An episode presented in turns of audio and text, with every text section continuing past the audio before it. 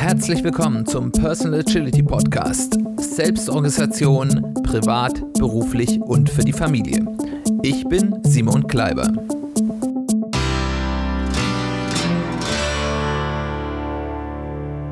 Herzlich willkommen zu einer weiteren Folge des Personal Agility Podcasts. Schön, dass du eingeschaltet hast. Schön, dass du wieder dabei bist. Kennt ihr das? Da ist man eine Zeit lang Single und niemand des gewünschten Geschlechtes und der gewünschten Attraktivität oder der gewünschten Charaktereigenschaften interessiert sich für einen. Und kaum ist man in einer neuen Beziehung, hat man den Eindruck, die Welt ist wie ausgewechselt, man wird andauernd angeflirtet, potenzielle Partner interessieren sich für einen, dabei suche ich jetzt ja gar nicht mehr. Aber auch in mundäneren Dingen. Ich bin auf der Suche nach einem Job, weil ich vielleicht meinen vorherigen verloren habe oder nach einem Auftrag, weil mein vorheriger ausgelaufen ist als Selbstständiger und ich suche und suche, es ist nichts äh, was mir angeboten wird oder ich äh, mir wird zwar was angeboten, aber ich komme bei den Bewerbungen nicht weiter und kaum habe ich einen neuen interessanten Job, rufen dauernd Headhunter bei mir an, Projektvermittler, wie auch immer. Da ist natürlich ein bisschen Glück und ein bisschen Pech und Zyklizität dabei. Da ist sicherlich auch eine gute Prise an, ja, gelenkter Wahrnehmung äh, der Fall, aber es ist da auch eine gewisse Wirklichkeit dran. Es gibt ein Konzept, und über das möchte ich heute mit euch reden, das wird Non-Neediness genannt. Man kann das ins Deutsche vielleicht am ehesten als Nichtbedürftigkeit übersetzen. Das äh, Prinzip, ich weiß nicht, ob es von ihm äh, erfunden wurde, ich vermute ja, aber äh, dort bin ich das erste Mal darüber gestolpert, ist von dem amerikanischen Autor Mark Mason, der einige interessante Bücher geschrieben hat, die ich durchaus empfehlen kann. Ähm, und es beschreibt die Eigenschaft, dass Menschen ein sehr feines Gespür dafür haben, wie verzweifelt andere Menschen sind, wie oder verzweifelt Kommunikation ist, wie bedürftig, wie needy ein anderer Mensch erscheint. Wird ihnen etwas angeboten, entweder begegnen sie einem Mensch oder ein, ein Produkt, dort kann das genauso gelten, bei dem sie dieses Gefühl bekommen, das will will man mir unbedingt verkaufen, das will unbedingt, dass ich etwas mit dieser Person zu tun habe. Äh, die Person will unbedingt, dass ich sie unbedingt einstellen muss. Die Person sucht ganz verzweifelt eine neue Beziehung. Dann entwerten wir diesen Gegenstand oder diese Person automatisch. Ähm, sie erscheint uns erheblich weniger wertvoll. Das ist zwar auf den ersten Blick eine gute Heuristik, also eine Denkabkürzung, die uns ja in unserem schnellen Denken ein, ein einfaches äh, Verarbeiten der, des Übermaß an Informationen ermöglicht, eben auch aus unserem Überlebenstrieb heraus, etwas, was in Reichhaltigkeit zur Verfügung steht, muss ich weniger Aufmerksamkeit ja entgegenbringen als ich bei dem irgendwas machen muss, wo, wo ich jetzt wirklich die Gelegenheit ergreifen muss, das äh, zu finden oder das zu mir zu nehmen, weil das ganz selten ist. Aber es liegt in der, insbesondere in der modernen Welt, aber wahrscheinlich auch insgesamt auch häufig fa falsch und es macht auch häufig überhaupt keinen Sinn. Vielleicht kennt ihr ja auch aus dieser einschätzenden Perspektive die Situation. Es gibt ähm, gerade bei Gegenständen, bei, bei interessanten Produkten, solange die neu sind und kaum zu bekommen und überall ausverkauft, sind die total interessant. Da will man unbedingt was davon haben.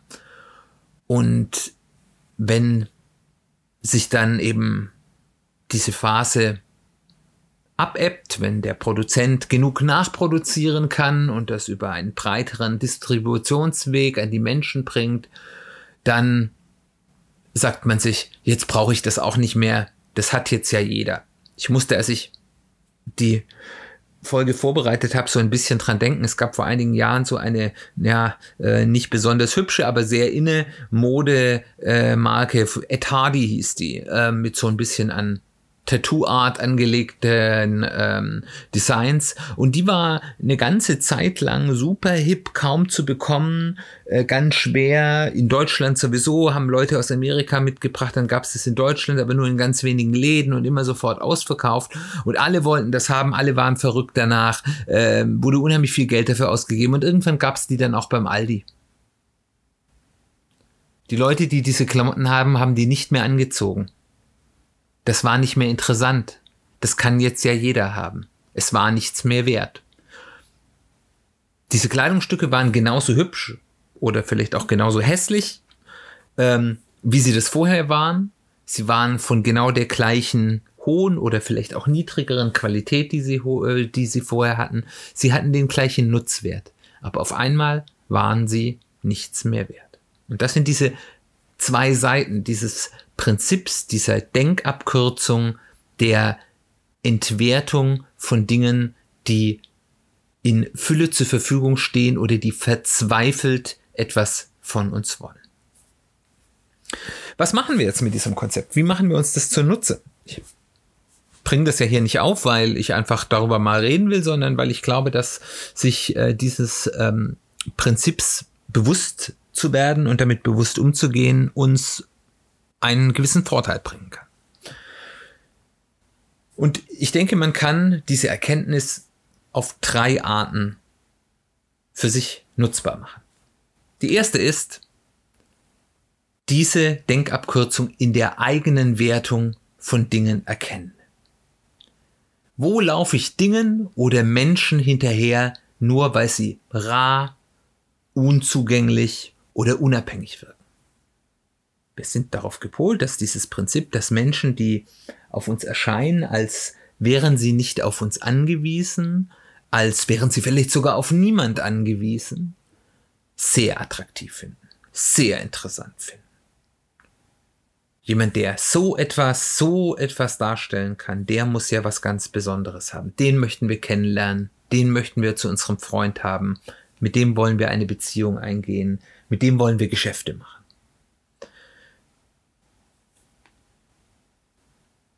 Oder eben das Produkt, was wir vielleicht gar nicht so dringend brauchen, was wir vielleicht interessant finden.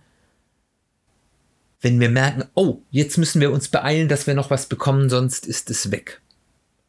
Dann möchten wir es ganz dringend haben. Und Marketing nutzt diese Methode der, man sagt dazu, künstlichen Verknappung ganz äh, intensiv oder auch Sense of Urgency, also diesen, dieses Gefühl der Dringlichkeit ganz massiv aus. Immer mehr Modemarken und Schuhmarken arbeiten, bringen ihre Produkte nicht mehr in einer großen Menge, ähm, die den kompletten Markt bedienen kann, raus, sondern in limitierten Mengen in sogenannten Drops. Das heißt, das wird zu einem bestimmten Zeitpunkt ist das verfügbar und wenn es weg ist, ist es weg. Äh, und das ist bei viel gerade so Sneaker. Also wer sich mit Sneakern mal auseinandergesetzt hat, ich kenne mich da nicht so gut aus, aber ich habe da schon so ein bisschen was gehört zu. Ähm, wenn es da Drops gibt, die sind teilweise innerhalb von halben Minuten sind die solche Drops ausverkauft und die werden dann weitergehandelt für unglaubliche Mengen an Geld. Ähm, das ist total gaga. Und die Leute lassen sich davon anstecken. Das funktioniert. Die, die rennen dorthin und wollen den dann haben, weil der ist selten und das ist, äh, gibt Street Cred, wenn man den hat. Oder wenn ihr mal ein Hotelzimmer gebucht habt auf Booking.com, da steht dann immer, in diesem Hotel haben in der letzten Stunde schon zwei Personen etwas gebucht. Oder es sind nur noch zwei Zimmer in diesem Hotel verfügbar. Oder ähnliche Sachen. Die spielen ganz bewusst damit man kann es ihnen ja nicht ver, verübeln, es ist sehr wirksam. Ähm, zu suggerieren, du musst jetzt buchen, sonst kriegst du nicht mehr dein Zimmer dort, wo du es gerne haben willst. Manchmal ist das natürlich wahr, aber häufig eben auch nicht. Und die Zahlen, wenn man sich dort mal die Untersuchungen anschaut, sich damit mal auseinandersetzt, die legen nahe, das ist eine sehr gute Strategie. Bei Wein, ich beschäftige mich privat ein bisschen mit Wein, gibt es ganz viele namhafte Weine, die sehr teuer sind. Die sind auch sehr gut, aber die sind nicht so extrem teuer, weil die so viel besser als andere sind, sondern weil sie sehr knapp sind. Es geht häufig gar nicht mehr um künstliche Verknappung, sondern auf diesem Top-Weinberg kann man eben nur so viele Flaschen, 1000 Flaschen Wein im Jahr herstellen. Mehr geht halt nicht. Und wenn die auf der ganzen Welt gefragt sind, dann werden die halt sehr teuer. Oder Weingüter bringen eben ein sogenanntes Prestige-Cuvée heraus, was sie nur in einer kleinen Stückzahl produzieren. Das ist sicherlich vielleicht besser als ihr normales Angebot, aber es ist vielleicht 10% besser, vielleicht auch nur 5. Aber es kostet das Fünffache, weil es rar ist. Diese Mechanismen zu erkennen und zu hinterfragen, wo kaufe ich etwas, weil ich es wirklich haben will und weil das wirklich das für mich wert ist. Da ist, spricht ja nichts dagegen. Ich habe nichts dagegen, wenn jemand sündhaft teure Prestige-Gebäß kauft oder die neuesten Sneaker-Drops äh, von den angesagten Sneaker-Marken. Da, da, da spricht ja nichts dagegen. Aber man sollte es bewusst tun. Will ich das wirklich? Oder werde ich gerade hier dazu verführt? Laufe ich gerade hier einem Menschen hinterher, weil der wirklich interessant ist? Oder nur, weil er sich unnahbar gibt? Aber noch viel spannender ist auch das Umgekehrte. Wo unterbewerte ich Menschen oder auch Dinge, nur weil sie billig, leicht verfügbar oder eben verzweifelt, needy sind? Bei Produkten gibt es ganz häufig so ein Qualitäts-Preis-Mismatch in ganz vielen Bereichen. Kleidung ist da zum Beispiel so ein Punkt. Natürlich gibt es dort Qualitätsunterschiede, die auch durchaus groß sind und für die muss ich auch einen ähm, höheren Preis zahlen, wenn etwas besser verarbeitet ist, ein wertvolleres Material ist, ähm, äh, aufwendigere Schnitte, wie auch immer. Ähm, aber die Hauptpreistreiber sind hier häufig nicht die Qualität, sondern die Marke. Ich erzähle immer gerne das Beispiel, ich habe mir einmal im Leben ein Designerhemd gekauft, ich glaube von Job war es, war sündhaft teuer, naja, wahrscheinlich für Leute, die sich in dem Kleidungsbereich unterwegs sind, war es wahrscheinlich noch nicht mal so teuer, aber für mein äh, Kleiderkaufverständnis war das sehr teuer, äh, wollte ich mir mal gönnen und das war das schlechteste Hemd, was ich je in meinem Leben besessen habe. Das ging, war so schlecht verarbeitet, es ging so schnell kaputt. Aber es war teuer, weil es eine große Marke hatte. Die meisten Marken werden wahrscheinlich trotzdem in einer guten Qualität hergestellt sein, aber ich finde sicher auch Kleidung in der gleichen Qualität für deutlich weniger Geld, wenn ich auf die Marke verzichte. Das muss ich mich dann eben fragen, möchte ich die Marke haben, möchte ich den Nutzen in Anführungszeichen der Marke, die ja ein Kommunikationsmittel ist, die sagt hier, ich bin so ein Typ, weil ich trage diese Marke. So Marken stehen ja immer auch mit einem Image einher. Ähm, ich möchte dieses Image nach außen tragen und deswegen möchte ich diese Marke gerne tragen, äh, weil die eben äh, mein Image gut nach außen kommuniziert und ich das gerne so haben will, dann ist das vollkommen okay. Aber ich sollte mir bewusst sein, zahle ich jetzt hier gerade viel Geld, weil das wirklich eine tolle Qualität oder ein tolles Material ist oder weil dort eben der Aufsticker von der Marke XYZ darauf ist. Und da kann man, und das gibt es in ganz vielen anderen Bereichen, Lebensmitteln zum Beispiel.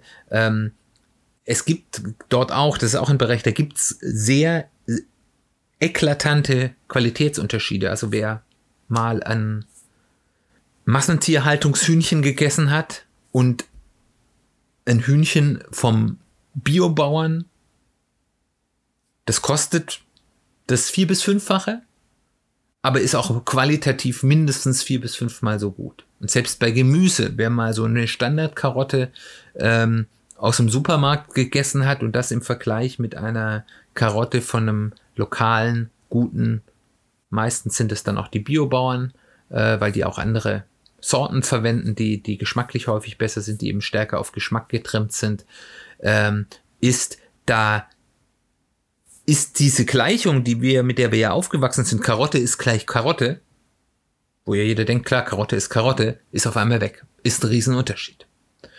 Aber es gibt eben auch hier ganz viele Preisunterschiede, die mit Qualität nichts zu tun haben. Und auch bei Technik gibt's das. Es gibt dann, das sind häufig wieder Marken, die einen guten Namen haben und es gibt häufig die Qualität, kann man auch günstiger bekommen, wenn es eben nicht der Name, das Logo, was auch immer sein will. Auch hier wieder möchte ich gerne die Marke kaufen, weil ich damit wieder ein Image verbinde, weil mir die wichtig ist. Alles okay. Aber mach es bewusst. Es ist eben prinzipiell sinnvoll zu verstehen, was ist der Preis-Qualitätsanteil. Und auch, was ist die richtige Qualität, die ich brauche.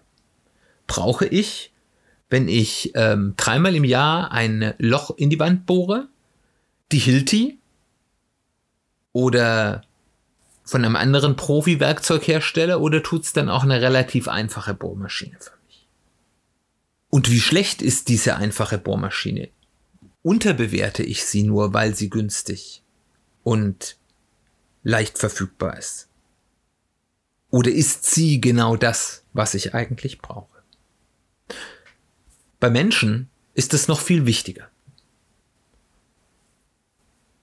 Man kann häufig tolle Menschen kennenlernen. Man kann, wenn man zum Beispiel als Unternehmer Mitarbeiter sucht, tolle Mitarbeiter finden, wenn man sich nicht davon blenden lässt, dass jemand hier ganz dringend einen Job sucht und nur nach denen schauen, die sagen, ja, ich habe eh ganz viele Angebote. Ähm, ich habe dann so ein schönes Beispiel, ein sehr guter Freund von mir, der ist in dem Feld, in dem er ist, ein technisches Feld, ist der eine absolute Koryphäe. Ähm, der ist in diesem Fachbereich, in der Nische, die die höchsten Qualitätsansprüchen hat, ein absoluter Top-Mensch. Der wird nie in seinem Leben ein Problem haben, einen gut bezahlten Job zu finden. Weil der einfach gesucht ist. Der kann aber nicht damit umgehen, wenn er keinen Job hat. Und der hat mal einen Job verloren, weil es betriebsbedingte Kündigungen bei einem seiner Arbeitgeber gab. Und jedem in seinem Umfeld war klar, der hat, der wird jetzt ja noch drei Monate bezahlt, der hat in diesen drei Monaten locker einen neuen Job. Der ist für zwei Wochen fast kaputt gegangen. Dem konnte man die Verzweiflung gerade riechen. Es war in dem Fall glücklicherweise nicht schädigend. Der hat innerhalb zwei Wochen einen top neuen Job gefunden, weil er eben einfach so gut ist. Aber er hat, wenn er vielleicht in einem nicht ganz so umkämpften Markt gewesen wäre, hätte er sich seine Chancen auf einen tollen Job damit kaputt gemacht, dass er eben aus falscher Panik, aber das ist so sind wir Menschen eben gestrickt, so verzweifelt war, so needy rüberkam. Ähm, wenn man mit so einem einer Ausstrahlung in, in zum Beispiel Gehaltsverhandlungen geht, hat das Gegenüber gute Karten, einem vielleicht nicht den höchsten Satz, den der Arbeitgeber bereit gewesen wäre zu bezahlen, zu bezahlen, sondern einen niedrigen, weil man ja merkt, oh, der sucht ganz dringend, der ist ganz verzweifelt. Der wird schon sowieso kommen. Oder im schlimmsten Fall sagt, wenn der so verzweifelt sucht, dann kann der gar nicht so gut sein, wie hier auf dem Papier steht, da stimmt was nicht. Wir nehmen lieber einen anderen.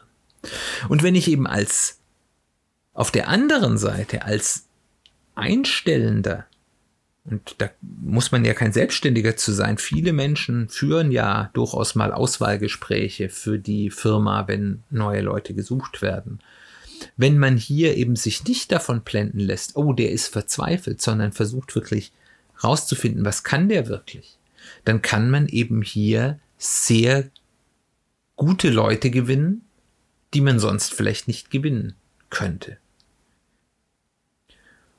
Und das hat auch im Nachgang einen großen Vorteil, weil die Menschen merken sich das, dass man ihnen in einer verzweifelten Situation geholfen hat. die nehmen das dann als nicht ganz so selbstverständlich. Und diesen Job nehmen die dann nicht als so leicht ersetzbar. Und das ist bei allen anderen Dingen genauso. Jemand, der sagt, hier, ich habe doch eh 10.000 Freunde und es ist mir doch egal, ist vielleicht der weniger treue Freund als jemand, der sagt, hier, ich bin so froh, dass ich jetzt einen guten Freund gefunden habe, weil ich habe nicht so viel. Sollte natürlich immer noch jemand sein, der zu einem passt und der interessant ist, aber gerade Menschen, die sich vielleicht nicht die Social Butterflies sind, sind häufig vielleicht Menschen, die interessant sind und äh, die sich auch lohnt kennenzulernen, weil sie eben auch nicht mehr so schnell weg sind. Der zweite Aspekt, den wir nutzen können, ist selbst weniger needy, weniger verzweifelt wirken. Da ein Wort der Warnung vorne raus. Das Gegenteil ist auch nicht der ideale Weg. Ich will nicht hier super arrogant wirken und sagen, hier, ihr seid mir alle egal und Nase nach oben, super arrogant. Ähm, ihr könnt mit mir was machen, aber ihr seid ja alle nicht gut genug für mich. Und das ist die Gegenreaktion, in die viele Leute dann verfallen, aber das hilft auch nicht weiter. Sei kein Arschloch ist immer eine gute Leitlinie. Aber ich kann mit einigen kleinen Tricks deutlich weniger needy wirken. Wir bleiben mal bei diesem Jobbeispiel, weil das griffig ist. Aber all diese Beispiele gelten auch für zum Beispiel Beziehung. Ich sollte mein Interesse, aber auch meine Bedingungen klar kommunizieren. Ich kann sagen, ich finde das sehr interessant. Ich könnte mir gut vorstellen, für sie zu arbeiten. Aber dann zum Beispiel auch ganz klar zu sagen, ich, für mich ist es wichtig, dass ich ein gewisse zusicheres Maß an Weiterbildungsmöglichkeiten bekomme zum Beispiel oder ich habe ein gewisses Mindestvorstellung, was ich an Geld verdiene und die sollte ich klar kommunizieren und mich dann an die auch selbst halten. Also nicht das Gefühl dem anderen geben, naja, ich muss nur einen Schritt vorgehen, dann geht der schon zurück und zurück und zurück und der, der bleibt ja auf jeden Fall da. Und es gilt auch bei ganz vielen anderen Dingen. Wenn wir jetzt bei den Beziehungen sind, ähm, es gibt ja immer diese Diskussion hier, warum werden so viele Menschen gefriendzoned? Das hat was mit Non-Neediness zu tun. Oder mit Neediness eben. Das sind meisten Menschen und ich kann das aus meiner Jugend gut nachvollziehen, weil ich mich durchaus auch so verhalten habe in der ein oder anderen Situation. Man ist furchtbar verliebt und furchtbar verschossen in diese eine Person und es muss diese eine Person sein, sonst geht die Welt unter. Und ich traue mich schon gar nicht, meine Interessen klar zu, äh, zu äh, kommunizieren. Ich traue mich nicht zu sagen, hier, ich finde dich gut, ich würde gerne eine Beziehung mit dir führen oder ein Ich liebe dich herauszustammeln. Was vielleicht das realistischere Szenario in einer solchen Situation wäre, wenn vielleicht auch nicht das bessere. Aber auch nicht zu sagen, ganz klar, aber das ist das, was mich interessiert und nichts anderes. Und dann ist es eben für eine Person, die vielleicht kein Interesse daran hat, eine Beziehung mitzuführen, viel einfacher zu sagen, ja, bist ja ein netter Typ, lass uns Freunde bleiben. Weil ich vorher nicht gesagt habe, nee, das, daran bin ich gar nicht interessiert.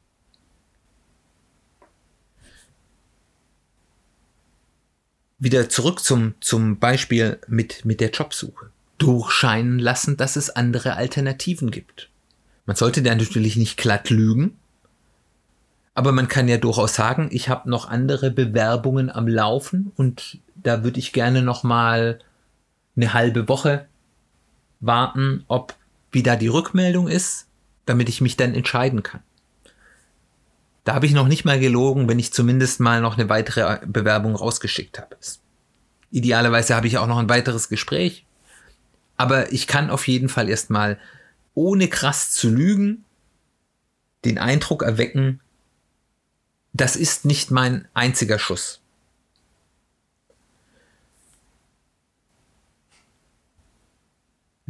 Das bedeutet aber auch, dass ich konsequent sein muss. Wenn es dann nicht klappt, wenn ich diesen Job nicht bekomme, wenn mir meine Angebetete oder mein Angebeteter sagt, nee, das ist nicht das, was ich will, dann muss man auch, darf man auch nicht hinterherrennen. Dann darf man nicht sagen, okay, ja, vielleicht doch so oder wie auch immer, sondern muss sagen, ja, okay, das waren meine Bedingungen. Ich bin immer noch interessiert. Man kann Türen offen lassen. Das ist was anderes als hinterherrennen. Man kann sagen, wenn der, äh, ja, der potenzielle Arbeitgeber sagt, ja, ähm, wir zahlen Ihnen aber nur 10% weniger als die untere Grenze ist, dann kann man sagen, ja, ich bin immer noch interessiert für Sie zu arbeiten, ein interessanter Arbeitgeber, wenn das stimmt, aber das ist mein Minimum. Sollten Sie sich nochmal überlegen, bitte melden Sie sich, ähm, solange ich noch keinen neuen Job fest zugesagt habe, können wir gerne auch nochmal reden. Türen offen lassen. Zu sagen, ich bin nicht daran interessiert, eine reine Freundschaft zu haben, aber solltest du es dir nochmal anders überlegen, ich finde dich gut, ich würde gerne mehr mit dir haben. Türen offen lassen. Häufig ist die Gegenseite gar nicht so selbstsicher, wie sie erscheint. Das bedeutet aber auch, dass man sich selbst bewusst machen sollte davor, was passiert, wenn es nicht klappt. Das muss man in seinem Kopf durchgespielt haben. Man muss sich dieser Eventualität bewusst sein und sich darauf vorbereiten, um dann eben nicht in diesen Panik, bitte, bitte, bitte, nimm mich doch Modus zu verfallen. Es ist okay, aufs Beste zu hoffen, aber man sollte auf das Schlechteste vorbereitet sein. Das finde ich ist generell eine gute Haltung, um durchs Leben zu gehen. Der dritte und vielleicht der entscheidende Punkt ist, man kann auch nicht nur weniger needy wirken, man kann auch weniger needy sein. Das geht eben auch mit einigen Dingen, die man mit sich selbst ohne großen Aufwand tun kann. Das erste ist, werde dir deiner Optionen und Alternativen bewusst. Hab immer, egal was du tust, immer mindestens ein Plan B. Manövriere dich nicht, wenn es irgendwie geht, in aussichtslose Situationen, wo es nur einen Weg durchgeht. Dinge, wo es nur einen Weg, der dann klappen muss äh, und alles andere führt zum Weltuntergang, äh, führt, macht total spannende Filme, ist aber A, selten, dass das wirklich so ist und B, ist es nicht, sind es keine Situationen, in die man im eigenen Leben kommen will. Man kann darauf selbst kommen. Hier ist aber eben auch ein Punkt, wo zum Beispiel ein ressourcenorientiertes Coaching mit einem professionell ausgebildeten systemischen Coach helfen kann, ähm, entweder mit der Hilfe eines Coaches oder eben auch mit Selbstcoaching-Methoden, die wir hier ja auch vorstellen, ist erweitere deinen Optionenpool. Lerne breiter zu denken, mehr Optionen zu entdecken, mehr Pläne B, C, D bis Z. Das macht dich unabhängiger, das macht dich weniger bedürftig, das macht dich weniger needy. Selbst wenn du nie einen dieser alternativen Optionen wählen musst, ist die Tatsache, dass du sie hast, dass du dir deren bewusst bist, weil haben tust du sie eigentlich immer, gut für dein eigenes Selbstbewusstsein, gut für dein eigenes Freiheitsgefühl, gut für deine Non-Neediness. Und das führt auch zu einer besseren Resilienz. Das ist ja ein großes Buzzword im Moment. Also, wie gut kann ich wieder aufstehen, nachdem ich hingefallen bin? Wenn das in meinem Kopf die einzige Option war, fällt mir das Aufstehen viel schwieriger. Wenn ich weiß, ich habe noch andere Optionen. Lebe geht weiter, würde man hier in Hessen sagen. Ähm, kann ich mit Niederlagen viel besser umgehen, auch wenn sie vielleicht hart und schwer waren und einen heftig getroffen haben. Mach dir auch bewusst, was du wirklich brauchst. Also wenn wir jetzt wieder bei den Dingen sind. Nur wenige Dinge braucht man wirklich. Ich bin auch so ein Mensch, der gerne dann im, wenn ich ein neues, tolles Hobby habe, dann gerne sehr großzügig tolle Dinge einkauft und der Meinung bin, ich muss alles haben. Ich bin noch nicht so weit, dass ich diese Phase komplett verhindern kann, aber ich schaffe es inzwischen besser, früher zu merken, okay, du brauchst vielleicht doch nicht ganz alles und es tut vielleicht auch nur das eine oder andere. Und es ist ja auch in Ordnung, wenn du dir vielleicht dann trotzdem das eine oder andere kaufst, wenn du dir das leisten kannst. Wenn du aber in einen inneren Zwang gerätst, ich muss jetzt, ich muss jetzt das haben und wenn ich das nicht habe, dann werde ich unglücklich und damit kommt man auch als ganz normal gesund denkender Mensch ganz schnell in diese Denke hinein. Da muss man wirklich bei sich selbst aufpassen. Dann kann ich eben auch freier damit umgehen. Dann bin ich weniger needy, dann bin ich weniger anfällig für die Marketing-Tricks. Eine gute Übung, die man sich hier zur, zur Nutze machen kann, ist sich zu überlegen, wie viel schlechter wäre mein Leben, wenn ich ein bestimmtes Ding nicht bekomme oder wenn sich ein Mensch nicht für ein Angebot entscheidet, sei das jetzt ein Joboffer oder dass ich eben vielleicht mit jemand eine Freundschaft oder gar eine Beziehung eingehen will. Wie viel schlechter wäre mein Leben? Wäre das dann wirklich so schlimm oder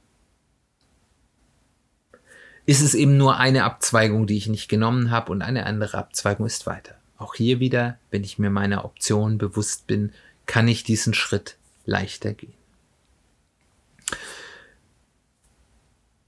Wenn mir das auch noch nicht hilft, dann sollte ich vielleicht auch den Nutzen, den ein gewisses, ein gewisser Need, die Bedürfnisbefriedigung, das ist ja das, was diese Neediness ist, das, der, der Drang nach dem Befriedigung eines Bedürfnisses, das ich habe den Nutzen nochmal bewusst bewerten. Wie wichtig ist das wirklich für mich? Dabei hilft es, wenn ich eine klare Strategie für mich selbst aufgestellt habe, eine persönliche Strategie, worüber wir ja hier sehr viel reden, wenn ich weiß, was sind die Dinge, die wirklich ganz wichtig sind und was sind die Dinge, die nicht so wichtig sind.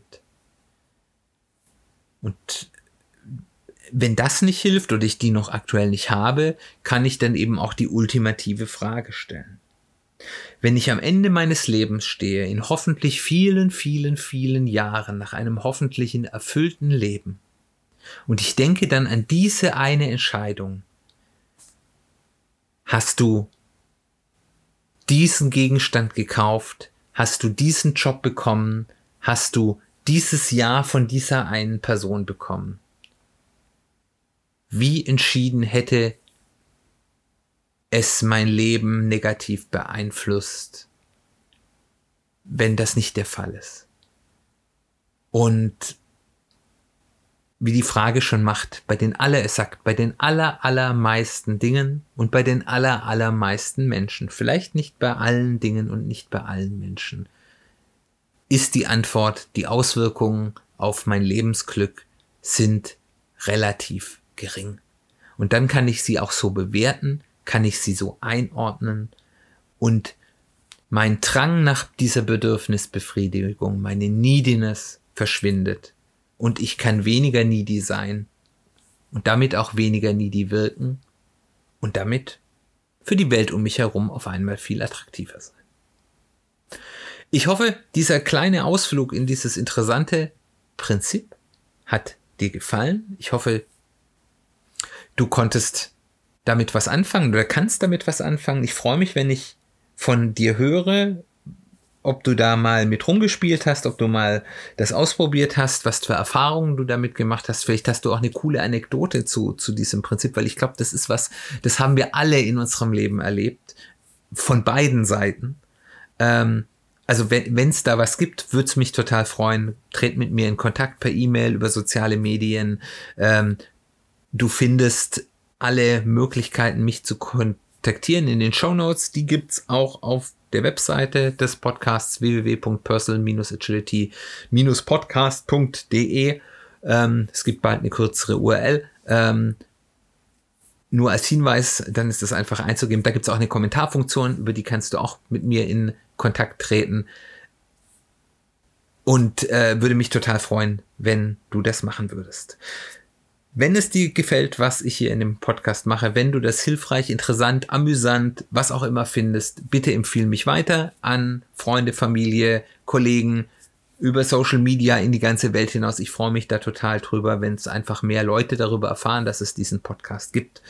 Diese Reichweite kannst du mir auch helfen zu erhöhen, indem du mir ein Review da lässt, entweder dort, wo du Podcast hörst, wenn es dort eine Review- oder Bewertungsfunktion gibt, oder eben bei Apple Podcast, iTunes, das ist so die wichtigste Plattform für Bewertung.